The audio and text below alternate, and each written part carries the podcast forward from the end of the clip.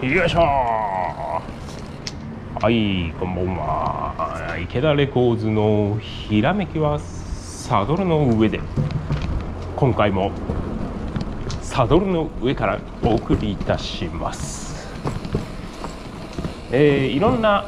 お話がある中で、まあ、この前あのバーテープの話を、えー、しましてでその後ホイールの話を、えー、したんですけどもさあ次のネタどうしようかと あの考えてるんです。で、えっと、パーツの、まあ、各部位の話をしようとしたらですね、えっと、なんぼでもこうあの言えるんですよ言えちゃうと。あのもう独り言のように僕はもうとっととっとと自転車の話をしてるんで何でもいけるんですけどそれやとやっぱりですね、えーと、面白くないということでうんそうですね。何がいいかなってこうネタを、えー、探してるわけですね。でえっ、ー、と何がええやろな。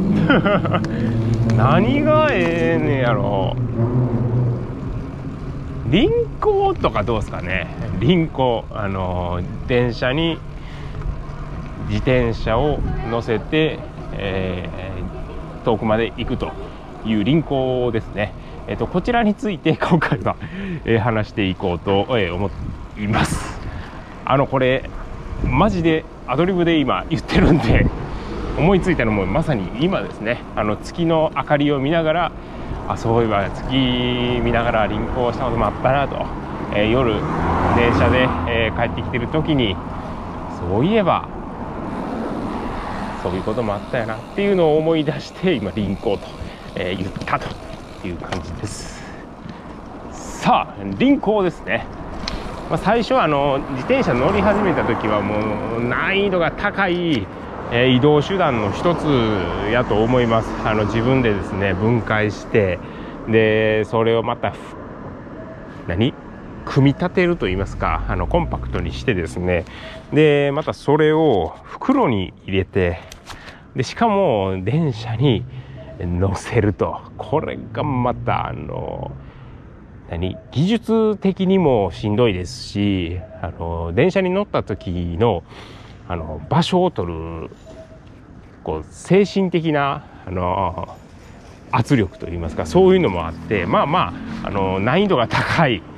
移動方法の一つやと思います。ただやっぱりこう輪行ができるようになってくると本当に可能性が広がると言いますか。もっと遠くに行けるしもっと気軽に帰ってこれるっていうのが、まあ、できるようになるわけですね。ということで、えっと、まずは輪行の 始まり。始まり始まり。輪行をどうやって始まっていったか。まあこれ輪行の歴史とか言っちゃうとですねあのまた、えー、たくさんのところからのお話になるんで、まあ、自分のことを振り返りながらお話ししていこうと思います。最初に輪行したのっていつかなとこう考えてみたんですけども最初はですね輪行って僕何でやったんやろひとまず最初初めて買った輪行袋っていうのはですねあのバイク巾着っていう輪行袋やったんです。でそれはバイあのその名の通り巾着袋の超でかいやつですね。あの自転車が全部収まるぐらいのあの巾着袋で、まあ、それをこう担いで、え持っていけるようにしたんです。でそれはですねあのおばあちゃんからあの誕生日プレゼントということで輪行袋を買ってもらったんですけども、まあ、それを使って、えいろんなところに、え移動することが多かったですねでまあ、主にですね使ってたのは電車よりも実はバスの方が先やったんですよ。あのー、その当時大学がですねから、えー、実家に帰る時に、まあ、大体自走で走ったら200キロぐらいあるんですけども、まあ、200キロ、えー、行くとなるとなかなか、まあ辛いと。でいい路線で電車もなかったんですよ。なんで、まあ、一番いい手段が、えー、バスやったと。高速バスですね。で高速バスの、えー、下の荷台のところであのー、結構荷物が入るようになってたんです。で当時使ってたそのバス会社さんが、まあ、一応自転車も、え、入れていいよっていうことで、え、許可をもらってたので、まあ、自転車をですね、え積んで、え帰ってまた帰ってきてという感じでやっていたというところです。でそのバイク巾着っていう輪行袋なんですけどあの何ていうかな全後輪外して入れるタイプやったんです、まあ、その時乗ってたのがサーディのクロステックっていう黒森の、えー、ツーリングバイクシクロクロスバイクといっていいような、あのー、バイクなんですけど、まあ、結構頑丈やったと。で自分であの塗装したりですね自分で組み立ててたりしたのでまあまあ、あの本体にも傷がついてたと。なのでそんなにこう輪行する時に負う傷っていうのはあんまりこう嫌な気持ちというかまあ傷が入ってもまあええやみたいな感じで、えー、使ってたんですね。でその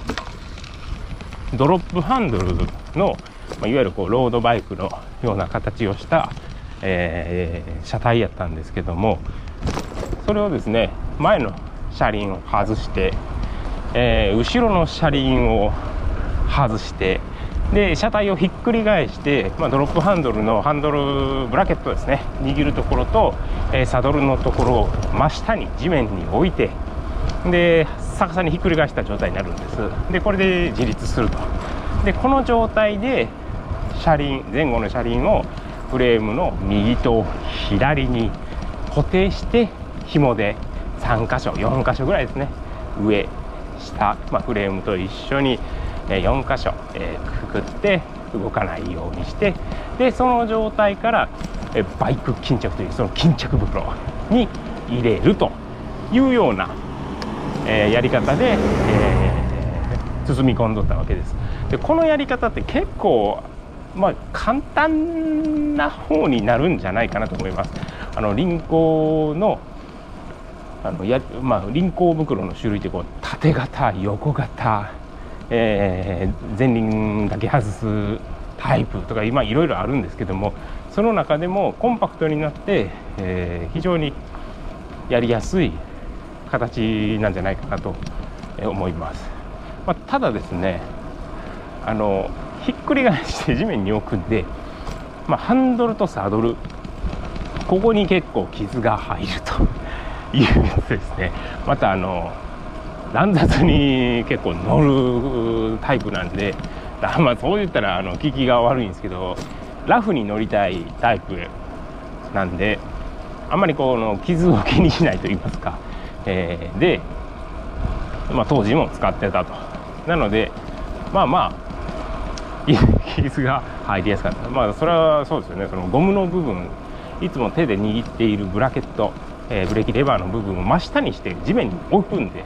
でそれを袋に入れたりしたらどうしても擦れてしまって摩擦でこうピリッとこうね、えー、汚れがついたり、えー、傷がついたりしちゃうんですけども、まあ、そんな感じの、えー、輪行始まりやったんですね。で、まあ、バスに乗せて、えー、移動している時にあのー、そのブラケットとサドルが下になった状態で、まあ、運ばれればいいんですけどもまあまあそういうわけにはいかないと。そんなことをすると縦方向に高さがあるとまああの荷室にも入らないからこう横にするんですよ。で横にして荷室に入れてで要するにホイールとフレームとホイールっていう感じのサンドイッチ状態ででバスの中でよっしゃよっしゃよっしゃよっしゃと揺られてですねえまあ5時間ぐらいじゃないですかね、移動するんでまあまあ傷もちょこちょこと入りますわと。まあただもともとそこまで気にする車体じゃなかったんで、まあ、そまあ、そんなにですねあの落ち込むこともなく、えー、運べとったんですよね。はい。っていうのが最初の僕の、えー、輪行の始まりやったです。なんでよく輪行といえば電車が、まあ、想像されるんですけども僕の始まりは、えバスやったと。でそこそれをですねまあまあしばらくの間続けてたんですよ。あの山奥の方から町の方まで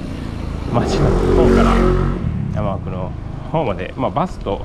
自転車を組み合わせればまあまあ大概のところは行けるのでそれでちょっと自転車のこう動ける範囲をですね広げて楽しんでたという感じです。それがまあ第1章だったんですね。輪行の始まり始まりで、えー、次ですね。次にあの挑戦したのはもちろん電車輪行です。電車の輪行ってこれ僕都会に、えー、町の方にですね住んでた時はとてもじゃないけどできなかったんですよ。できなかったですね。今もそうです。今もなかなかですねこう気を使ってできないんですよ。あのすごく大きな、ね、荷物になるじゃないですか。輪行するとなると電車に乗るために自転車をコンパクトにしようと思ってもやっぱりこう折りたたみ自転車ではない自転車ってやっぱ大きくなるんですよね。でそれをたくさんの人が乗ってくる、えー、電車の中に持ち込むっていうのがですねまあなかなかこうあの辛いものがあってですね僕はまだまだこう未熟やなとは思うんですけど。なので僕あの中心町の中心から輪行するっていうことはほとんどなくてですねちょっと例えばメイン広島駅とすると広島駅って人のあの通りがすごい多いんで広島駅の隣の隣の駅とかですねから、えー、乗って、えー、目的地に行くとかですね。まああとはそもそもその街の中に入る前にもう駅から出ちゃうとかですね。でそこからはもう自走で行くみたいな感じで一番こう人が混みそうなところはもう避けて避けてもうできるだけ避けてで、まあ、輪行するというのをあの実践し始めたっていう感じですね。なのであの本当に大阪とか、えー、兵庫とかもう本当の中心街にはもう全然自転車で行く時はですね輪行せずに、まあ、走っていくと走った方が速かったりするんでで輪行袋は常にこう自転車に、えー、くくりつけていくっていう感じで、えー、移動してましたね。はい、で、えーと、電車に乗せる時なんですけど、あのー、まあ、気を使ったのはですね乗せる電車の場所なんですよね。あの JR の例えば電車に乗った時に JR ってやっぱり駅ホームの中央部分ってやっぱり混むんですよね。あのそこにどうしてもホームに降りてくる階段があったりエレベーターエスカレーターがあるんでその周辺ってどうしても人が多くなるほんでそこにまた自転車持っていこうってなったらまあまあ、ちょっと人混みは避けたいということでなるべく電車乗るときは僕はですね一番前か一番後ろまずここをちょっと狙うんですよね。そこだったらわざわざその一番離れた駅の入り口から離れたところまで歩いてきてそこに座るみたいなのとかそこに立つっていう人はまあまあ少ないと思うんですよね。やっぱりこう近いところから出入りしたいし近いところに、えー、座りたいということで一番遠いところまで、まあ、駅のホームに降りたらまず走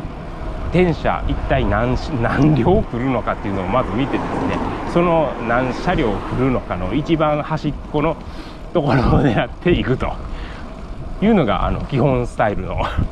形でやってます。でまあ、どうそんなにですね人が乗ってこないえー、線路の場合は、まあ、あの空いてるスペースにですねあのちょっとお邪魔して自転車をこう立てかけてですね、えー、乗ってたりするんですけども基本的にはもうなるべくこう人が少ない方少ない方っていう感じで、えー、行って座るという感じでやっておりました。ね。これはあの普通に JR の話で、まあ、私鉄とかですねあんまり使ったことがないんですよね。ほとんど JR で、えー、運んでた感じですね。で、えーと、その電車で JR 使い始めたぐらいに、えー、バイク巾着ともう1個輪行袋を買ったんですね。まああのー、買ったのがですねタイヨガっていうメーカーのコクーンやったかな。あの前輪だけ外すタイプをちょっと買って、まあ、使ったりしてました。今はですねあの前輪だけ外すっていうやつはあのダメなところが多くなってきてるみたいで、まあ、基本的に全後輪外す方がええんじゃないかなと思います。でもともと使ってたそのバイク巾着なんですけどもう巾着袋に手提げがついたような形で車体を袋に入れて袋ごと持ち上げられるんですよ。要するに本当に大きいバッグですね。なんで20キロぐらい。まあ、まあ、下手するとそれぐらいある自転車をよいしょってこう担ぎ上げられるような頑丈な生地になってるんでやっぱりこうコンパクトにしようと思って畳んでもですねちょっとかさばるんですよ。ちょっとかさばる。だからボトルゲージに入るとかサドルの下にちょっとくくりつけるっていうのが非常にまあ難しい。いうタイプやったんです。なので、えー、まあもうちょっと軽いのが欲しいなと。いうので買ったんですね。でそれは、まあ、素材もですね非常に薄くてで肩掛けの紐がですね袋じゃなくて直接自転車に結びつけて自転車を持ってあげるという感じの、えー、リンコ袋でしたのでそこまで袋に強度がいらなかったんですね。袋はもうあくまでもカバーというタイプでしたんで。でそれであの移動が非常に、え楽になったと。なんでもう本当にですね常に持ち回ってましたね。自転車のどっかに輪行袋をくくりつけてちょっと遠出。全然知らない場所に遠出したり初めての場所に行った時も、まあ、最悪電車乗って帰れるみたいな、え状況にしておきましたね、まあ、ほとんど乗って帰らないんですけどね。あのなるべくこう節約したい気持ちがあって走って帰れるんやったらまああの2000円ぐらいのこう電車料金をケチってですね、えー、なんとかもう自力でヘトヘトになりながら、えー、帰る方を選択するっていう感じの、えー、若い頃若い頃って言ってもまあ20代前半でしたね。っていう感じで輪行その2が、え、始まったわけです。で、えー、その次ですねだんだんもう輪行っていうのにも慣れてきた頃、えー、輪行袋さらにもう1個、えー、買ったんですね。それがあのオーストリッチっていうメーカーの輪行袋で、まあ、の縦型ですよ。いわゆる縦型。結構これ最初やろうとしたらですねもう何が何やらわからないんですよ。もうややこしいしあの変速機がもう直接地面にこう当たる位置に来るしこんなもん壊れるやないかみたいな感じで あのセッティングしていくんですけどもこれが意外とですね慣れたらコンパクトで持ち運びしやすくて、まあ、あの電車の中に置く時もですね、まあ、そこまで、えー、大きくならない、まあ、おそらくそれが最小の持ち運び方法やと思うんでで、まあ、楽に運べるよというふうな、えー、第三章に突入したわけです。でもうここまで来たらですね大体慣れてくるんですけどもあのー、一つですね難点が出てきたんですね。この輪行袋第3章ぐらいの、えー、時にですねそれがですねディスクブレーキが進んできたっていうところなんですよ。これがあの、難所やったんですね、まあ、何が難所かと言いますと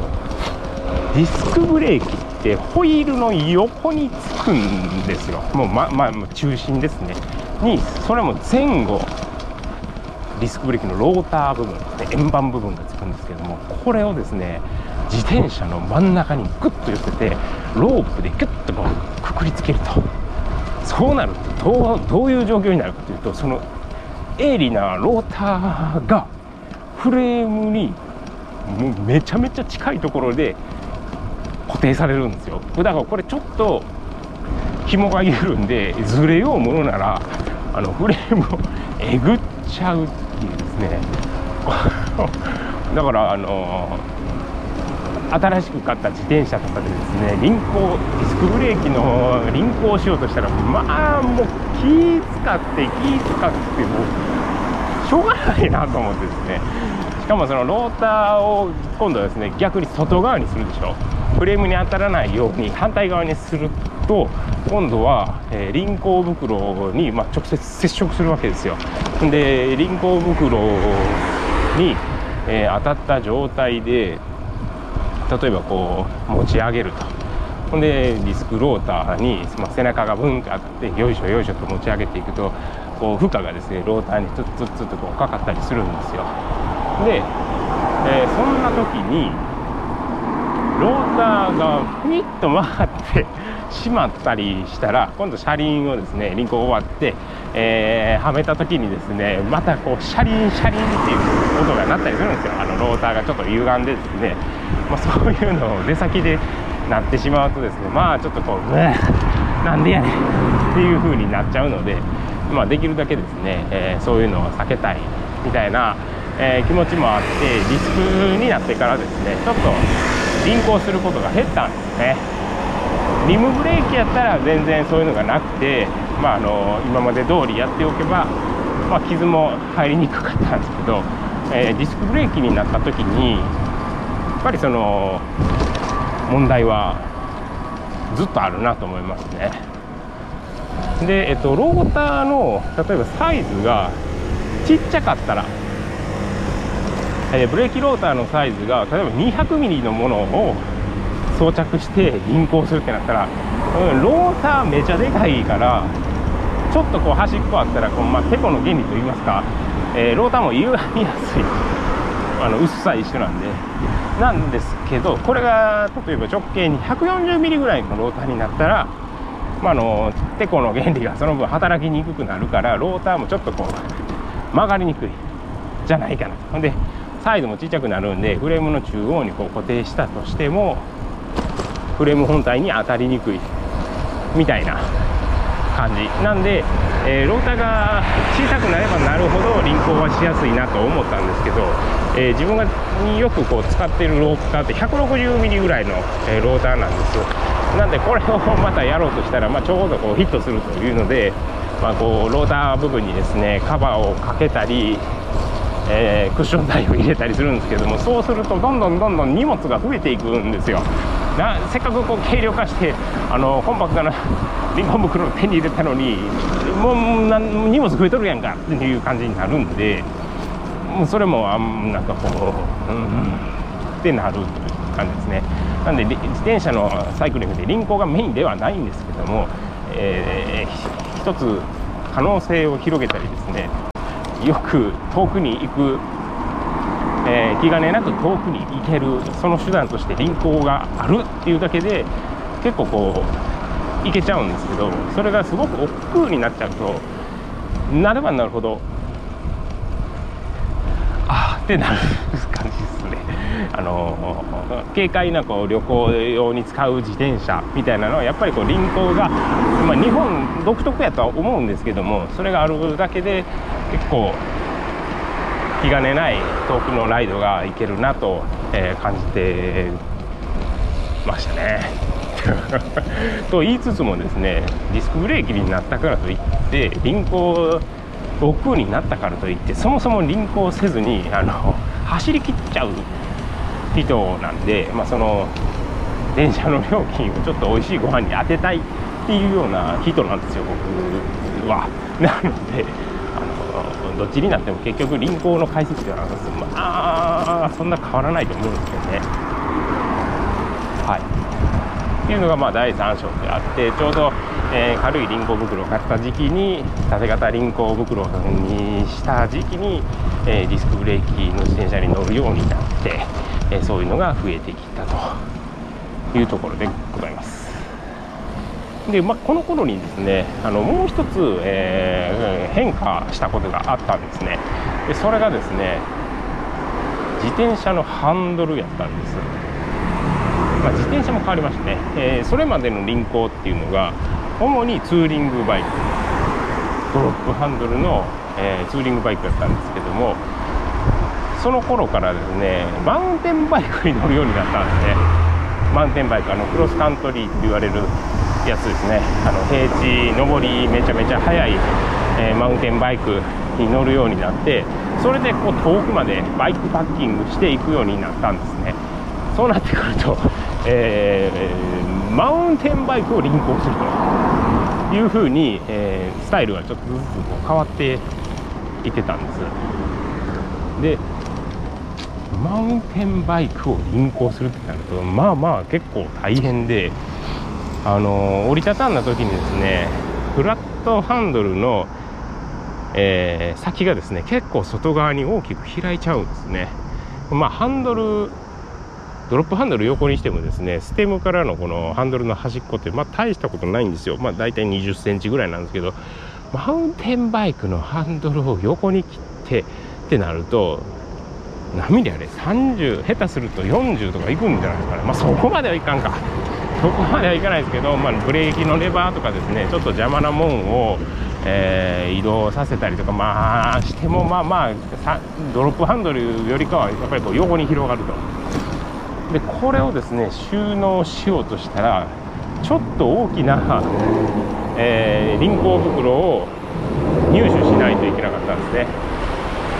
で買ったのが、まあ、マウンテンバイクも使える。なかなかな。今日はなかなかな。車が多いですね。ちょっとあの裏通りに入ります。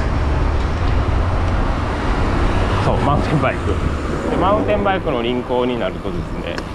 そこのハンドルのぴょこっと出るなやつをですねなんとかこう輪行袋に入れないといけないのでそのハンドルに形状に合わせた輪行袋を買ったと。でそれはですね29インチの、えー、マウンテンバイクでも入る、えー、輪行袋だったんですけども、まあ、それを使って、えー、今度はですねいろんな地域に旅立っていったっていう感じです。労働ですとか、まあ、ツーリングバイクになると自走で帰ってこれるんですけども、まあ、当時乗ってたのがマウンテンバイクでシングルスピードだったんで、まあ、あの片方行ったらまあ片方休もうやと、えー、スピード半分になっても楽しめたらそれで帰りはもう一瞬でぴょっと帰ろうみたいなスタイルで、えー、楽しんでたのでやっぱりこう輪行は絶対なんですよ。なので、えー、まあ、主にバイクパッキングで、えー、自転車にですねバッグをつけてですね防水袋にテント入れたり何やりして太平洋見に行ったり日本海見に行ったり瀬戸内の島巡ったり、え、そこでキャンプして楽しんで帰りはもう自転車で帰るというような、まあ、気軽なスタイルで、え、行ってたんですね。でその輪行マウンテンバイク問題はやっぱりあのー、他の部分は全然問題ないんですけどやっぱりこう飛び出すところ。で今でしたらま29インチということで、えー、車輪の大きさも大きくなってるんで輪行袋がちょっと大きいですね。いうのがありましたね。はい。そんな感じでございます。で、それ第3章ぐらいかな。第4章やったかな、はい、輪行袋の経験ストーリー。で、まあ、今からですね第5章。これここまでが、えー、今までの話で今からの話は今からやります。えー、ちょっとですね輪行袋いろいろいろいろ使ってみて思ったんですけどやっぱり使いやすかったのは一番最初のバイク巾着っていうやつですね、あの巾着袋のでっかいの、えー、前後輪外して自転車ひっくり返して、えー、車輪をカシャカシャと両サイドでまとめてスポッと入れるだけというやつ。ただただ難点はちょっとでかいのと頑丈すぎて、えー、折りたたんでもかさばるっていうやつだったんです。で時が経ち進化してもう一回輪行袋ないかなって探してたら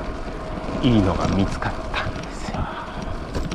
次はそれを買おう思ってるんですけどね。あのモンベルっていうのアウトドアブランドの輪行袋コンパクト輪行袋っていうのがあるんですけど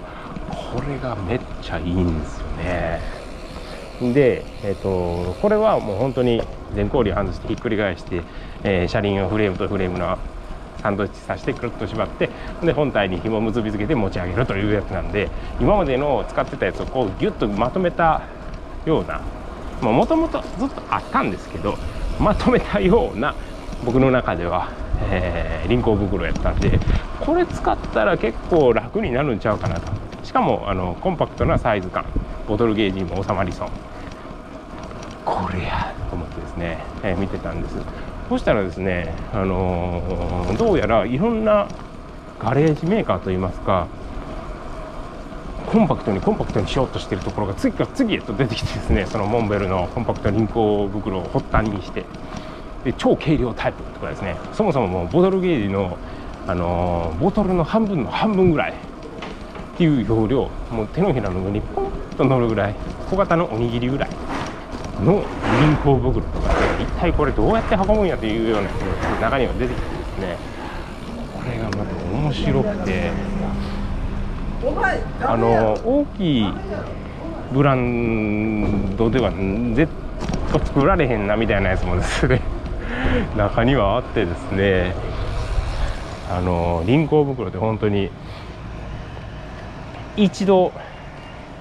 その沼沼というかあの概念から脱出するといろんな、えメーカーが出てきてですねこれ見てるだけでも面白いっていうのが出てくるんですね。あのこんなんあの エコバッグよりちっちゃいやみたいなですねこんな大きい自転車っていう車体を持ち運ぶバッグやのに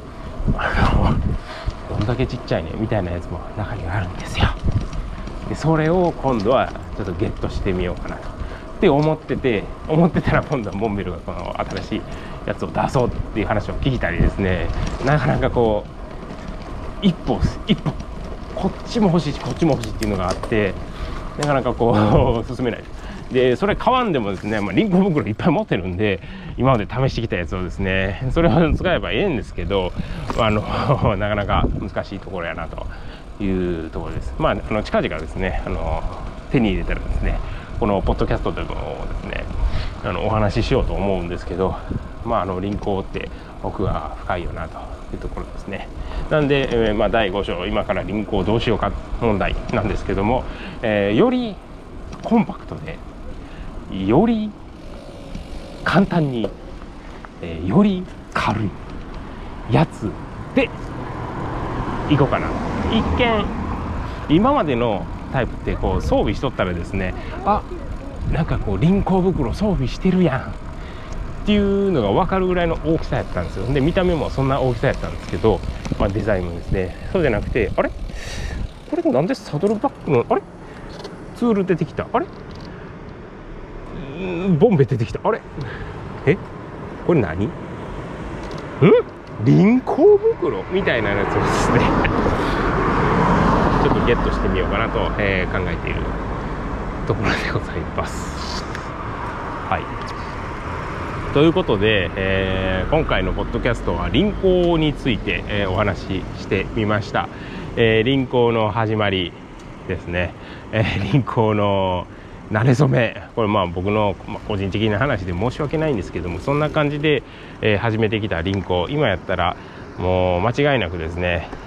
安心材料の一つになってますね。あのちょっと無理して遠くに行ってもですねあの電車があれば帰れるやんと。まあこれ山奥になったりすると別なんですけど一つ遠くに走りに行く挑戦の安心材料、まあ、車を使わずにですね1人で行く時も非常に保険といいますかになってる移動手段やなと思っております。またこれもですねあのー、輪行の仕方まだそあ